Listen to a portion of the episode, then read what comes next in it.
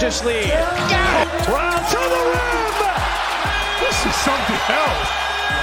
Oh, Time Lord throwing it down.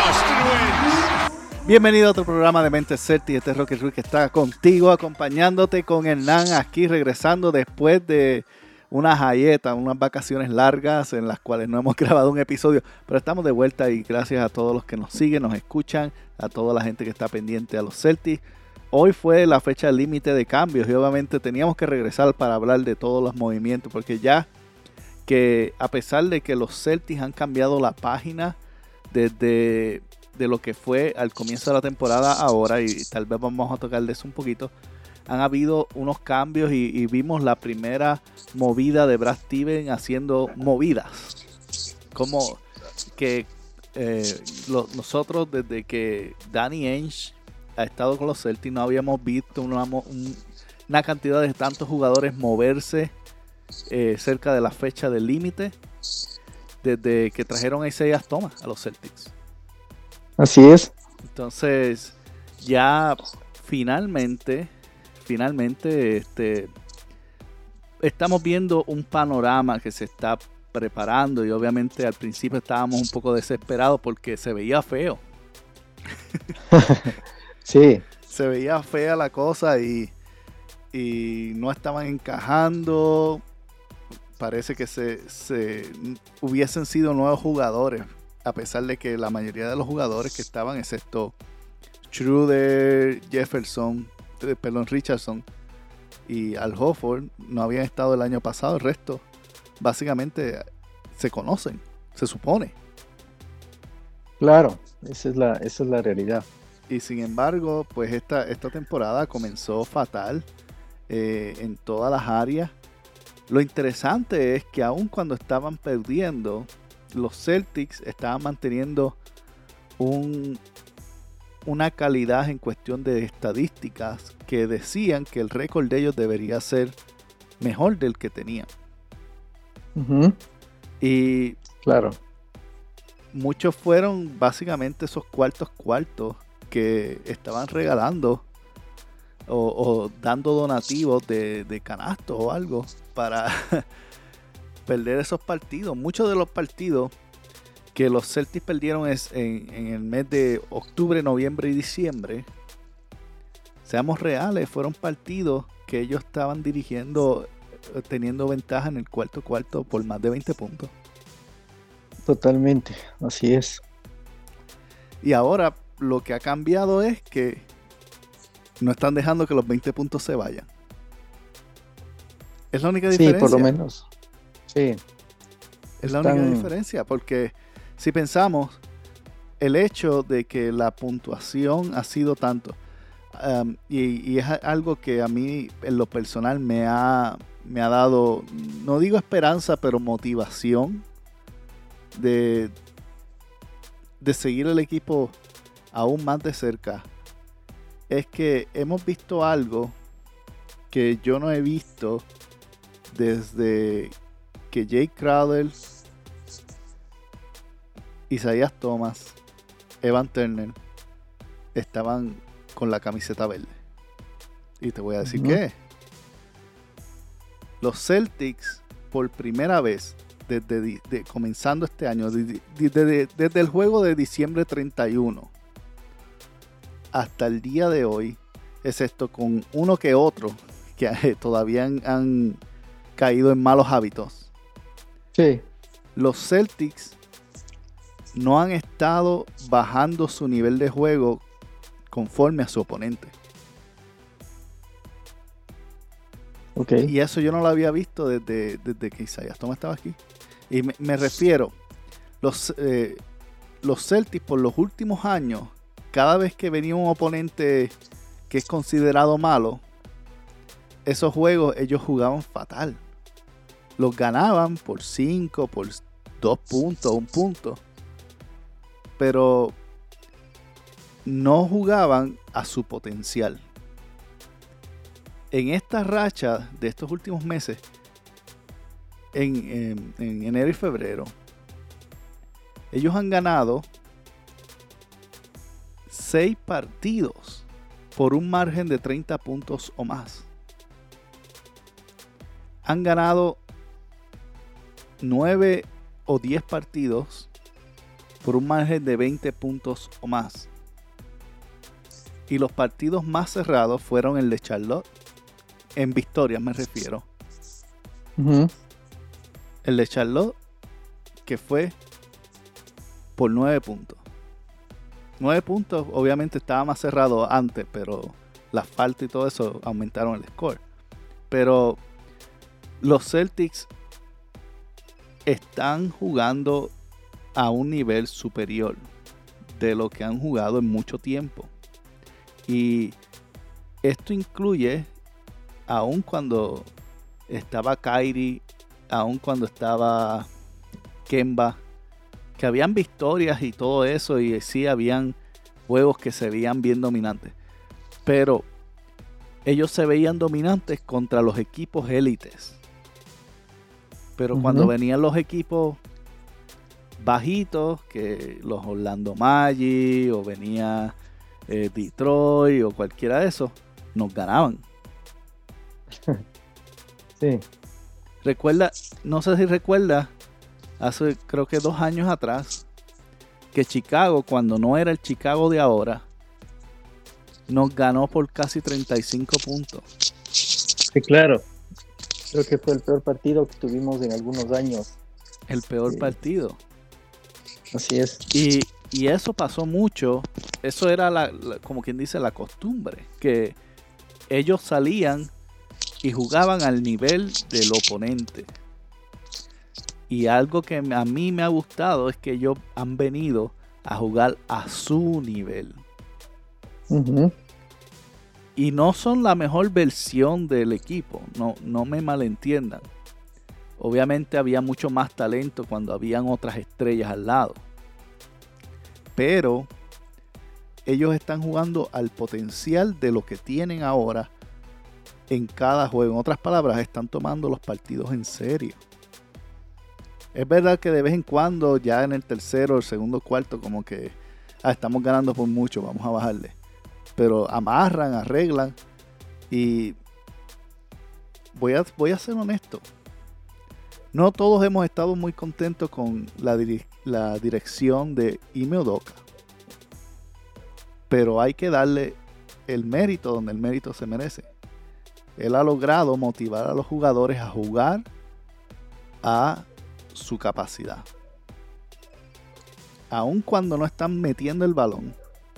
Porque aún estas victorias que han sido por 20 y 30 puntos, ellos han, comenzado partidos tirando uno o dos de 15 de 3. Y aún así ganan por 30. Imagínate si la mitad de los canastos se metieran de 3. claro. bueno, eh, la verdad es que, bueno, un poco siguiendo con el análisis que estás haciendo, eh, nos da hasta el día de hoy en realidad todavía teníamos una incertidumbre de saber cómo, cómo el equipo se iba a comportar en esta justamente en este día final de traspasos porque teníamos los fanáticos la, la, incertidumbre de conocer cómo iba a reaccionar la dirigencia porque llevamos una racha positiva de los últimos seis partidos. Esto antes del día del partido de mañana con Denver. Pero eh, claro, aparentemente el equipo encontró ya una, una ruta por fin, una estabilidad, una forma de jugar.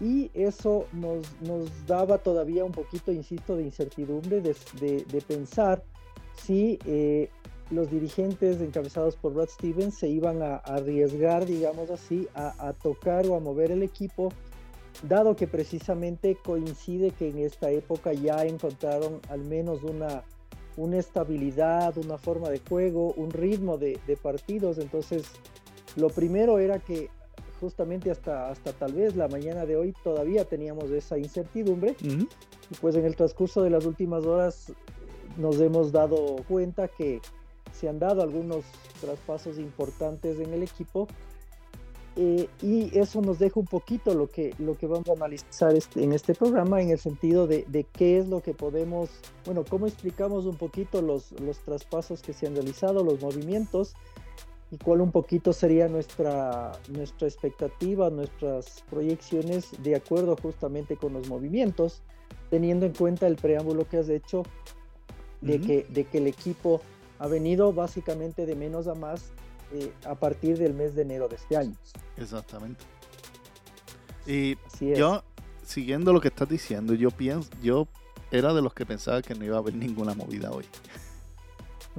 Yo pensaba que no había. Muchos pensábamos eso. Que no iba a haber una movida y si había una, eh, la, la, movida que hacía más sentido era la de Dennis Schroeder, porque por cuestiones de salario.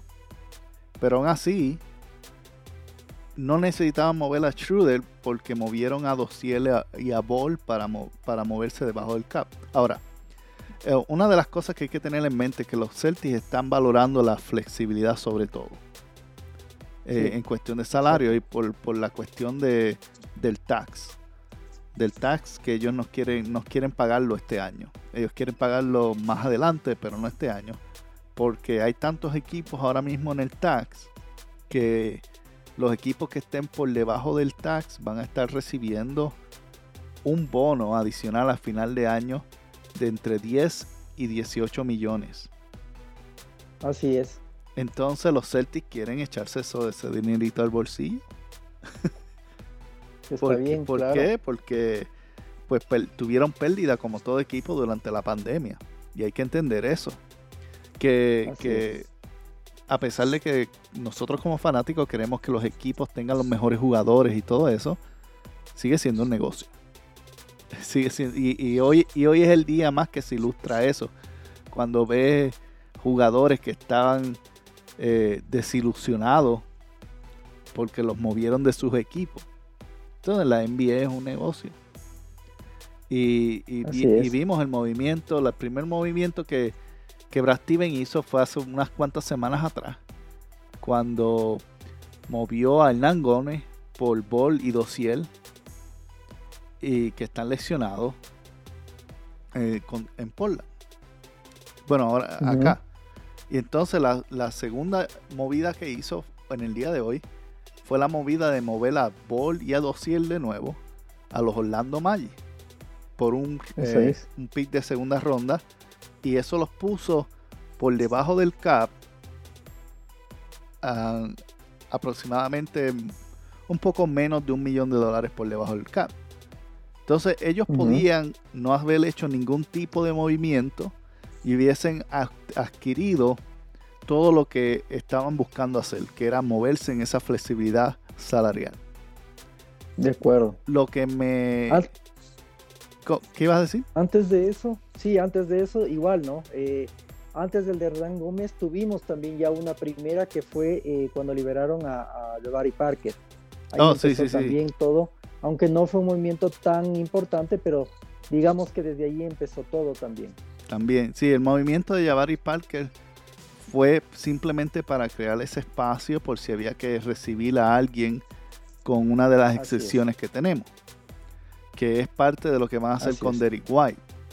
El, movimiento de Derek White no es un cambio uno a uno, eh, y ya mismo vamos a hablar de él un poquito.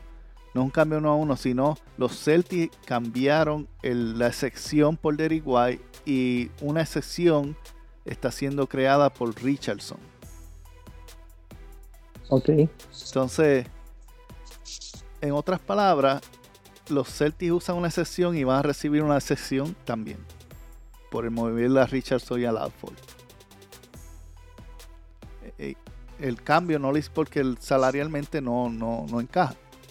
Entonces, están usando la, excepción, van a usar la excepción de, de, Fournier para recibir el salario, absorber el salario de Derek White, que fue la, primera movida. Pero estamos, estamos más adelante, anyway ya, como estaba diciendo, no necesitaban hacer ningún tipo de cambio. Pero al ver que la gerencia estaba dispuesta a mover y hacer un cambio tan drástico, porque mover a, Richardson, en mi opinión, e, era una movida riesgosa. Porque Richardson, de todos los que han llegado, ha sido el más que encajado con el equipo. Totalmente, así es.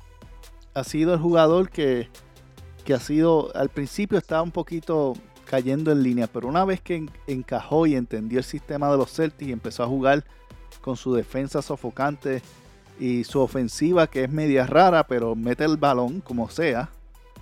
Sí, es Eh, efectivo. Él, él era un jugador, un jugador efectivo, especialmente eh, ¿cuál fue? Creo que fue el juego de Charlotte que metió cuánto, nueve, eh, siete canastos de tres. Sí, algo así, exactamente. Entonces, él estaba agarrando el ritmo, estaba entendiendo el sistema. Y, y para mí esa fue la movida más riesgosa del día de hoy. eh, Dejar haber, haber dejado a Richardson. Pero era necesario.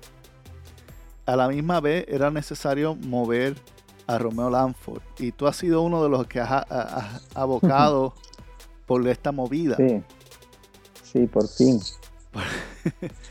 Yo creo que, que Romeo Lanford tie- tiene potencial, pero no tiene la motivación. Yo no sé si tuviste el partido, bueno, me imagino que lo viste, el, el último partido que jugaron los Celtics. Estaban ganando por 25 y Udoka en el cuarto metió a Lanford, metió a Nesmith, Pritchard, Cantel. Y después un poquito más adelante entró a Bruno. Los dejó con Schroeder un ratito y después entró a Bruno. Que también ya no está, ya no, ya no está aquí, no hay que hablar de Bruno. Sí, Este, Romeo, yo no sé si tú te fijaste o si viste esa parte del partido. Pues ya, ya la- muchos me imagino que estaban apagándolo a ese punto. Pero Romeo no tenía ganas de jugar. Y si tú eres un jugador de la banca, tú quieres esas oportunidades. Al menos de esos minutos, claro. Claro, para que, para que tú crees confianza en, en el dirigente que te pueda poner en oportunidades más importantes más adelante. Y Sí. él no estaba defendiendo, no estaba, los tiros de tres se quedaron cortos, no intentó, en una le, creo que le cortaron el balón porque simplemente no la agarró a tiempo no estaba jugando con. Se notaba que no tenía ese deseo de estar en la cancha. Y, Sí. y, y él, por haber sido un jugador de primera ronda seleccionado por Danny Ainge, pick 14, su salario es casi 6 millones de dólares. Claro. Entonces, Era de los de los que más alto ganaban, de los que de los que menos jugaban, exacto. Sí, bien pagado para estar en la banca. Así es. Y, y na- nada de motivación. Em- em, yo cuando vi eso, yo dije, este, ay, ya es tiempo de mover a Lanford porque él no quiere estar aquí o ya no le interesa jugar básquetbol. Una de otra.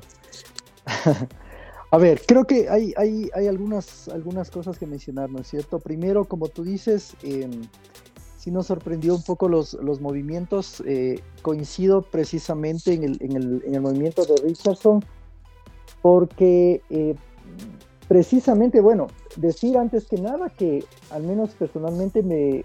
eh, los dos jugadores que mejor habían calado en, la, en, el, en el equipo de este año, de esta temporada, justamente son o eran Richardson y, y, Schroeder. Eh, también se estaba especulando mucho con las declaraciones de, de Schroeder al, final en los últimos partidos que él quería quedarse. Entonces eso también estaba eh, rondando un poco por ahí. No habíamos tenido un mal rendimiento del, del alemán y pues eh, definitivamente la, la, la, energía y el, y el, y el aporte que, que, que, hacía Richardson en la segunda facción, sobre todo cuando entraba de la banca, yo creo que era de las cosas más uh, importantes que tuvo el equipo en esta, en esta última, en esta última racha que hemos tenido. Entonces, sí, sí llamó mucho la atención esos movimientos. Está claro por el análisis que has hecho, eh, básicamente que, que todo ha tenido hasta ahora, tal vez, yo digo un trasfondo económico, sí, pero me gustaría complementar, digamos, con, con, algo que me ha parecido también una característica de esta administración de Brad Stevens, y es que nos deja ver claramente, en mi opinión, que eh, se están corrigiendo errores o, tal vez movimientos que en su momento eh, no fueron adecuados o tal vez acordados en la época de Danny Ainge. O sea, está claro que al haber regresado Horford al inicio de la temporada y ahora tener el regreso de Tice, pues tenemos, al menos nos, da a pensar que, que, se está corrigiendo o que no hubo ese acuerdo anteriormente con estos jugadores, que no hubo, no hubo una buena sensación cuando salieron del equipo. Entonces, yo creo que hay que empezar analizando por ahí. Es decir, aparte de las, de las piezas que salieron, que efectivamente son o eran importantes para el equipo, eh, claramente se nota que, el regreso de Thais pues hace ver que, se están corrigiendo cosas que, definitivamente no anduvieron bien en la última etapa de Danny Ench. Entonces, por un lado es eso. En el tema de Lanford, evidentemente, eh, bueno, personalmente, además de las ganas que tú bien mencionas, que yo sí de alguna forma también, entre paréntesis, responsabilizo mucho en Udoca porque realmente yo no he visto que, ha tenido dentro de la gestión que ha tenido hasta el momento, tampoco es que ha sabido explotar mucho a los jugadores que han complementado los, los roles principales del equipo, es decir, jugadores tipo Pritchard, tipo Lanford, tipo Smith, exacto, o inclusive otros, el mismo, el mismo Freedom que se acaba de ir también, a pesar de haber tenido un rendimiento aceptable o decente cuando les tocó jugar Udoca, no los ha sabido llevar a, poco a poco.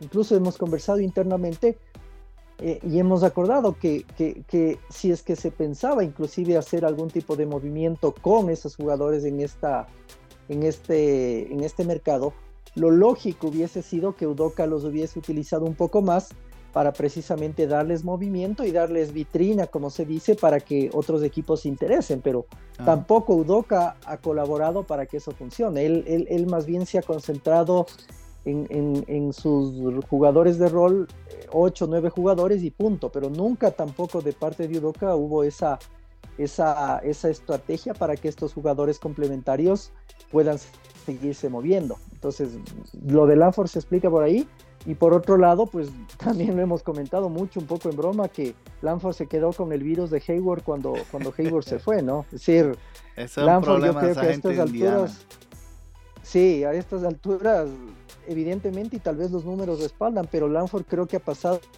si no es más tiempo, al menos muy cerca el tiempo que ha pasado lesionado eh, versus el tiempo que realmente ha jugado tomando en cuenta que como tú dices, salarialmente hablando es uno de los que más gana de los que están en la banca, entonces realmente por ningún lado se justificaba la presencia de él, dando las ausencias que ha tenido y sobre todo los, los salarios importantes, ¿no? Entonces, por un lado eso, eh, y claro, si bien es cierto, solo para terminar de analizar el primer traspaso, si bien es cierto, sí nos afecta o sí nos pareció importante eh, la salida de Richardson, Creo que por el otro lado también la, la, venida de, de, Derrick White sí resulta ser algo importante para el equipo. Eh, un jugador un poco más joven, con bastante talento, manejo de balón, eh, tiene más tiro tal vez que, el que tenía Richardson, o es un, jugador de más oficio en cuanto a eso, eh, tal vez un poco más fresco, como digo, un poco más, más joven. Entonces, de una forma u otra, podemos decir que, que, que va a, hacer una adición interesante en el equipo y que al menos antes de nada nos hace pensar que no vamos a extrañar demasiado a Richardson. Insistimos, habiendo dicho que, Richardson ha sido de lo mejor que ha tenido el equipo hasta ahora.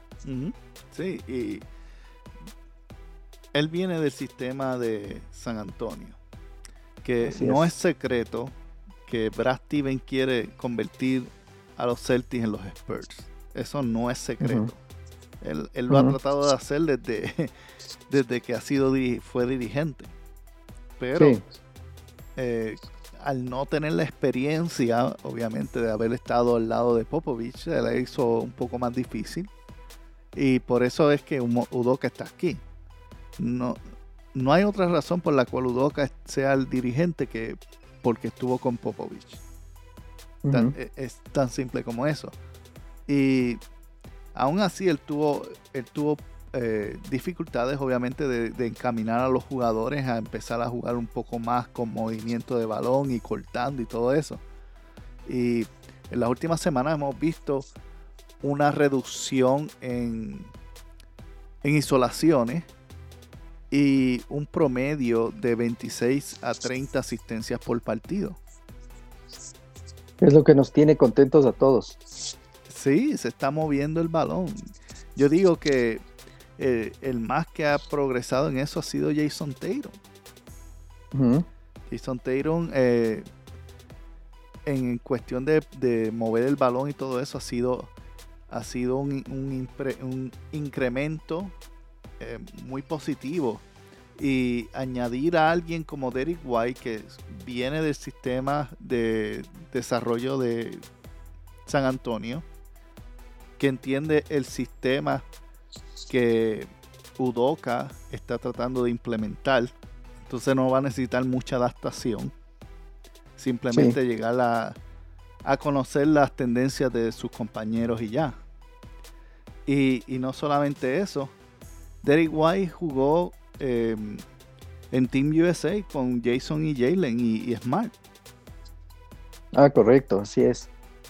Entonces ya hay, ya hay historia entre ellos para, saber más o menos cómo funciona. Obviamente mañana, no sé si mañana vaya a estar disponible ya White para, para que esté con, los Celtics. Pero cuando sea que esté disponible, yo pienso que no va a ser una transición tan difícil para traer un jugador del calibre de él.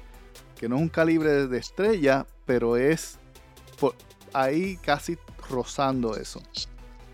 Sí, sí, sí, es una, es una muy buena promesa, es un jugador joven que tiene esa proyección para, para llegar inclusive a, evolucionar eh, más, ¿no? Es decir, está en desarrollo todavía, pienso yo, tiene ya sus características eh, claramente establecidas, pero yo pienso que todavía no ha llegado a su techo, vamos a decir. Y, y aún si está en su techo, los, los Celtics van a correr por los Jays. Entonces no necesitamos que él meta 20 puntos por partido. Claro. Pero lo que lo que sí que él trae es más consistencia ofensivamente y una defensa que iguala a la calidad de Richardson. Entonces, básicamente cambiamos a Richardson por un Richardson más alto y que mete el balón más. Sí, y que viene con el sistema. y, que ya tiene el sistema eh, engranado en él. Sí. Y, yo creo que fue... Buen resumen. Fue, es una tremenda movida de, Brad. Obviamente vamos a ver cómo, cómo se ve en, el, en la cancha. Pero lo mejor que tiene esta movida, aparte de todos los positivos que hemos hablado, el contrato de él está en su primer año. Tiene tres años más de contrato adicional a eso. Y su contrato varía entre los 16 y 18 millones, dependiendo de, cada, qué año tú, estés contando. Y esto te posiciona a algo que no teníamos anteriormente. Tener ese salario medio que si no funciona, lo puedes mover por otro jugador. Fácilmente. Fácilmente. Así es. Entonces, no hay nada que perder.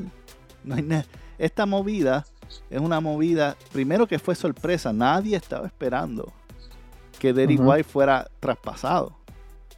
Es más, ni, ni, ni, su, ni Murray, que, que comentó en Instagram, y básicamente dijo una mala palabra porque no entendía cómo fue e, ese cambio que pasó, de dónde eso salió de izquierda a derecha.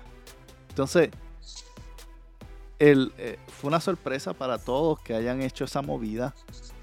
Y yo creo que va a pagar para los Celtics a largo plazo.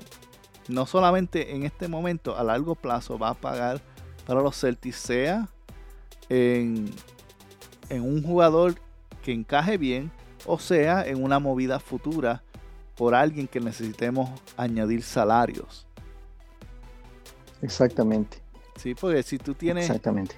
Si digamos que tienes que mover a, a Hofford, tiene 14 millones. el próximo año. Este año obviamente nadie los quiere, pero el año que viene eh, Hofford va a ser un poco más atractivo porque su salario baja a 14 millones. Y, tú lo empatas con alguien más de, un rango de, como, como el de White de 17 millones, tiene 17 y 14. Estamos hablando de que puedes traer un contrato de 32 millones. Así es. y, puedes hacer una movida por una estrella o algo moviendo esas piezas nada más.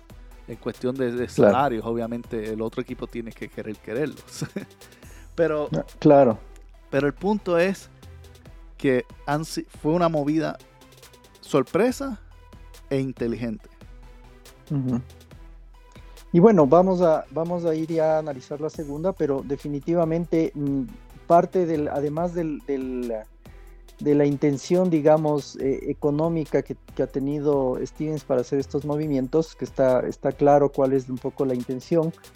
Eh, eh, el otro efecto que, nos damos cuenta es precisamente la reducción de la plantilla, ¿no? Y eso va más o menos por lo mismo, por el mismo lado, es decir, ahora el objetivo ha sido concentrarse más bien en una, en una plantilla corta, ya prácticamente tenemos solamente dos equipos y no tres como normalmente hemos tenido desde hace algún tiempo. Entonces eso nos, nos habla justamente a las claras de eso, ¿no? De que la estrategia por ahora ha sido acortar un poco la plantilla, bajar el, el, el, bajar el cap como tú mencionaste y eh, concentrar, y yo digo nuevamente, corregir errores que antes se produjeron en la etapa de, de, todavía. Entonces si entramos al segundo, si entramos al siguiente traspaso, precisamente estamos hablando de la, del regreso de Pace. Eh, bueno, los, los que nos han escuchado en programas anteriores ya nos han escuchado el disgusto que tuvimos y la sorpresa cuando, cuando salió Thais en, de la forma en la que salió, por el movimiento en el que salió, que vimos muchos que no entendimos. Así que claramente el, regreso de él, pues un poco nos, nos, nos dice eh, algo de, de, eso, ¿no? Si está, está corrigiendo algo que tal vez se hizo mal. Volvemos a lo mismo, regresa un jugador, digamos que de la casa, que estaba en franca proyección, que cumplía un rol importante en el equipo de Steven y que ahora regresa nuevamente a cumplir eh, un rol que ya conoce, eh, adaptarse rápidamente al plantel. Y eh, a cambio, bueno, tenemos la, salida un poco de, de, de que era tal vez la, más probable de todos los movimientos que teníamos. Todos sabíamos que si alguno se iba a mover era precisamente el alemán, a pesar de, insisto, de las, de las buenas intenciones o de los deseos que aparentemente él tenía. Eh, al menos en esta ocasión él fue el, entre comillas, el sacrificado. Eh, yo digo también, no sé si, si en algún momento, tal vez en el futuro, podamos volver a tener noticias de él también, dado que el, rol en el equipo fue bastante positivo. Entonces solamente dejo yo la, la, puerta abierta en ese sentido, pero en este caso él fue el sacrificado. Adicionalmente se fueron eh, con él eh, Freedom, ¿no es cierto? Y, Bruno Fernando también, ellos fueron canjeados todos a, a, a Houston. Y eh, con el correr de las horas, finalmente el mismo Freedom fue nuevamente dejado en libertad. Fue cortado también por Houston. Entonces, está claro que fue nuevamente una movida más salarial que de otro tipo, inclusive por los mismos Houston Rockets, ¿no? Sí, sí, fue, fue una movida porque obviamente para los Celtics, al recibir Daniel Tays aparte de, de, su calidad en la cuestión de, mantenerse flexible, necesitaban eh, acercarse al salario de, Daniel Tay, está cobrando 8 millones y Denis Chude solamente está cobrando 5.5 y si no si hubiese sido el alemán por el alemán pues simplemente hubiésemos regresado nuevamente hasta el al tope del, de, de los impuestos. Claro. Entonces, por eso fue que eh, Freedom y, Fernando fueron incluidos en eso para eh, cuadrar ese salario para que ellos en vez recibieron menos de lo que salió. Y al recibir eh, lo que salió fue mayor, no por mucho, pero ahora mismo eso causó de que estemos por debajo, creo que son casi 4 millones por debajo del cap. que va a es. Va a facilitar este, la firma de otros jugadores porque como mencionaste salieron mu- salieron muchos jugadores. Siete jugadores fueron eh, salieron de la plantilla y recibimos dos. Hay cinco espacios abiertos. Por, por reglamento de la liga tú tienes que tener un mínimo de 12 entonces los Celtics tienen que firmar al menos dos jugadores antes de mañana. O no va a, o no va a poder jugar contra Denver Sí, entonces, yo me imagino que uno de ellos va a ser Sandhauser. Sandhauser, claro. Que, está- Eh. que tiene un rendimiento bastante parejo en la, en la D-League, ¿no? Es decir, ha estado, jugando- bastante. Bueno, en el último partido de Maine echó 32 puntos y con 8 rebotes y 6 asistencias. So, dime tú. Claro, así es. Obviamente, con espacio limitado y poco tiempo y que Udoka no le va a dar la oportunidad de jugar, pues no va a poder hacer Claro. esos números. Pero Así estás viendo que ese muchacho tiene la capacidad de dentro de uno o dos temporadas ser alguien. Para mí, Brad Steven lo que tiene que hacer es darle el contrato que Danny le dio por error a Carlson Edwards.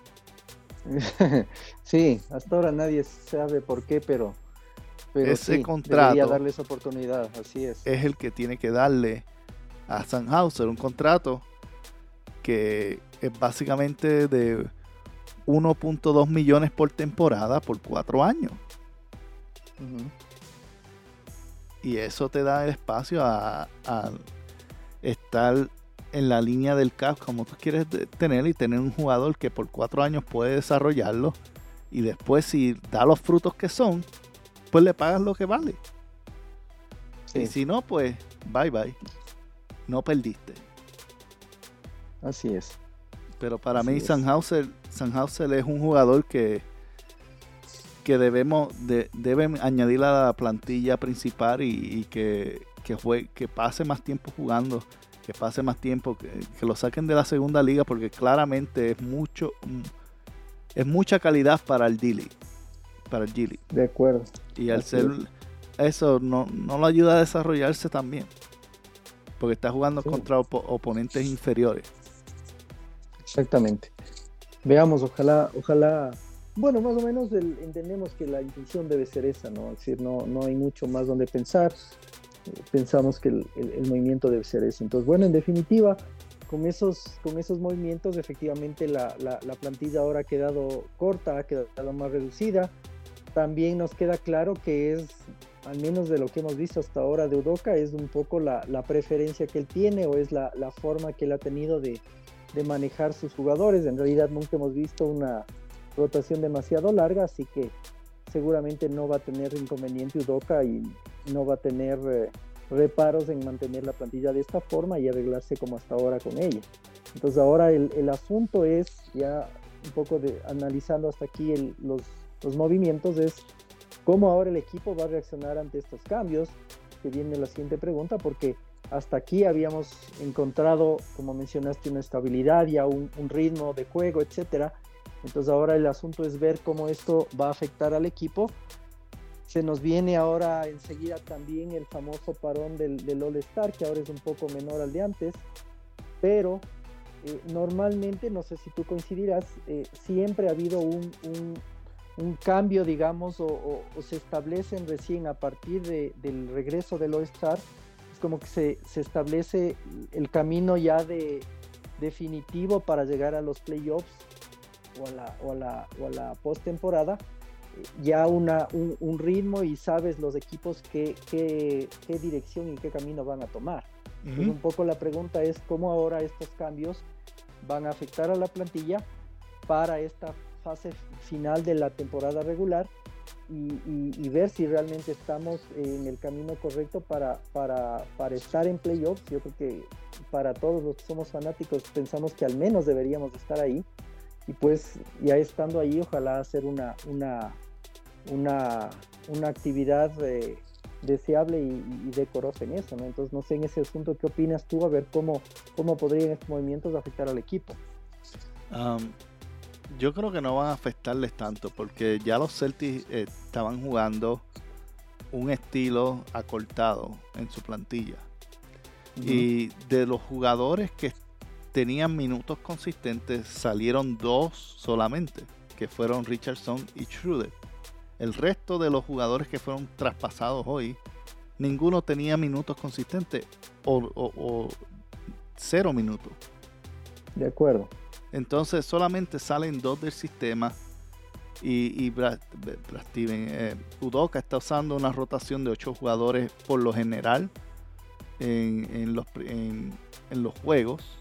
De vez en cuando, obviamente, Nesmith y Pritchard, pero por lo general son ocho los que está jugando. De esos ocho salieron dos, entonces quedan seis que son los consistentes, que ese es el cuadro principal, y Grant Williams. Y entonces llegan dos jugadores que tienen la capacidad de integrarse a esos otros seis para formar otra vez el 8, que es Derrick Williams y Daniel Tays. Así es. Entonces, lo único que yo veo aquí es que posiblemente eh, alguien va a perder el minuto. Gran Williams, uh porque tenemos cuatro centros básicamente que están en ese en ese espacio eh, de preferencia, digamos. Y el resto son alas o, bases. Son cuatro, eh, dos alas y dos bases, que son Marcos Mar y, y, White y Jalen Jason. el resto son centros. Básicamente entre uno y otro, sí. Sí, e, e, es la realidad. Entonces, vamos a ver bastante básquetbol, baloncesto, estilo ah, de los 90, con dos hombres altos que hasta el momento ha estado funcionando. Realmente la combinación y, la razón por la cual ha estado funcionando es nada más y nada menos que Robert Williams es una bestia. Sí, poco a poco por fin lo estamos viendo como lo esperábamos ver hace ya algún tiempo. Es por la única razón que el, la combinación de dos hombres grandes está funcionando. Y el hecho de que Grant Williams se ha convertido en un tirador decente de tiros de tres.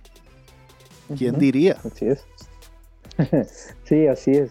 Creo que ha sido, ha sido la evolución más... Ah, más eh, impredecible del equipo de esta temporada. Definitivamente lo que ha crecido Grant Williams, yo creo que a muchos nos ha dejado eh, impresionados porque realmente no esperábamos algo así, pues evidentemente ha sido el que más evolucionó.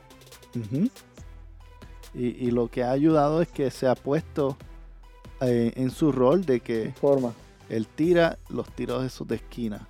Cuando él no tira los tiros de esquina, usualmente falla. Pero en esa esquina,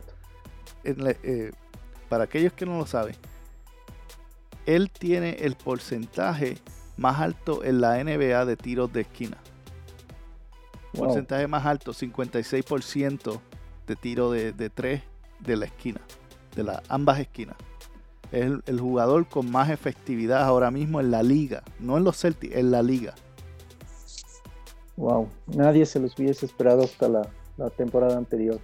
Nadie pero, sin embargo, ahí está.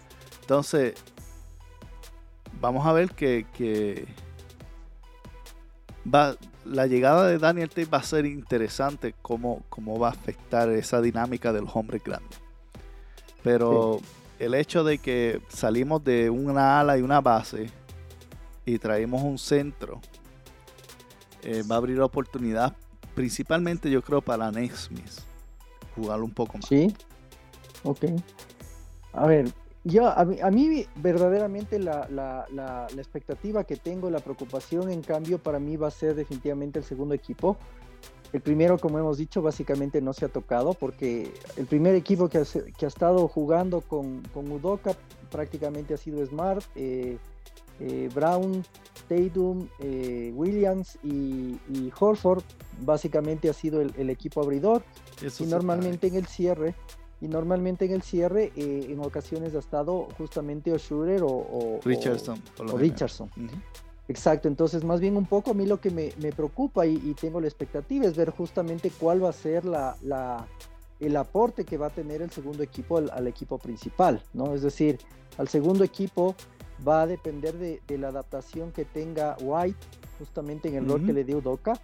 Taze más o menos ya conoce lo que tiene que hacer pero yo sí tengo mi, expectativa, mi, duda de ver cómo va a ser la, respuesta especialmente de Langford ahí, perdón, de, de Nesmith, ¿no es cierto? Porque uh también sabemos que es un jugador que no es tan del agrado de, Udoka, eso, eso nos queda claro, lo ha demostrado, va a tener que ahora definitivamente tener un rol más, ah, más protagónico al non-star shooter, pero yo quiero ver cómo está finalmente eh, eh, eh, Nesmith, porque a mí más bien sí me, parece que él va a ser un poco el sacrificado. Yo no sé si inclusive si llega a estar, como decíamos, Sam Hauser en el segundo equipo, si es que lo van a subir, a mí me parece que Nesmith es el que menos encaja, al menos hasta ahora, el que menos minutos ha tenido de todos bajo el mando de Udoka.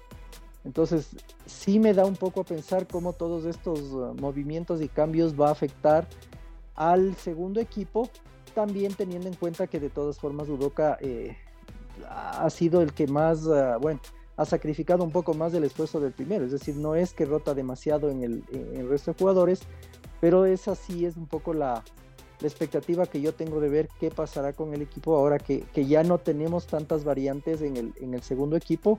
Insisto, Schroeder y, Richardson justamente nos daban esa mantener ese, ese, ese ritmo en el equipo.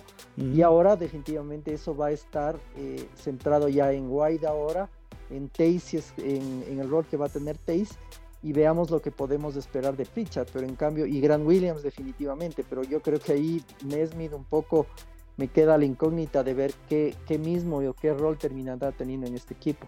Sí, para, para mí yo creo que, que la salida de Richardson por necesidad le va a abrir la puerta a Nesmith. Por la cuestión de que por más que Pritchard sea un excelente tirador que no lo ha demostrado esta temporada, pero sabemos que lo es. Sí. No tiene la altura para defender. Ese es el problema con él, así es. Y Nesmith la tiene. Y Nesmith, a pesar de que. Ahora ya no está Lanford. Exacto. Lanford era el que estaba tomando esos minutos de, de Nesmith. Totalmente. Entonces, para mí, la salida de ambos, de Lanford y Richardson, crean ese espacio, no porque tal vez ahora mismo Nesmith sea la mejor opción, sino es porque él es el que tiene las herramientas eh, eh, físicas para ocupar esa posición.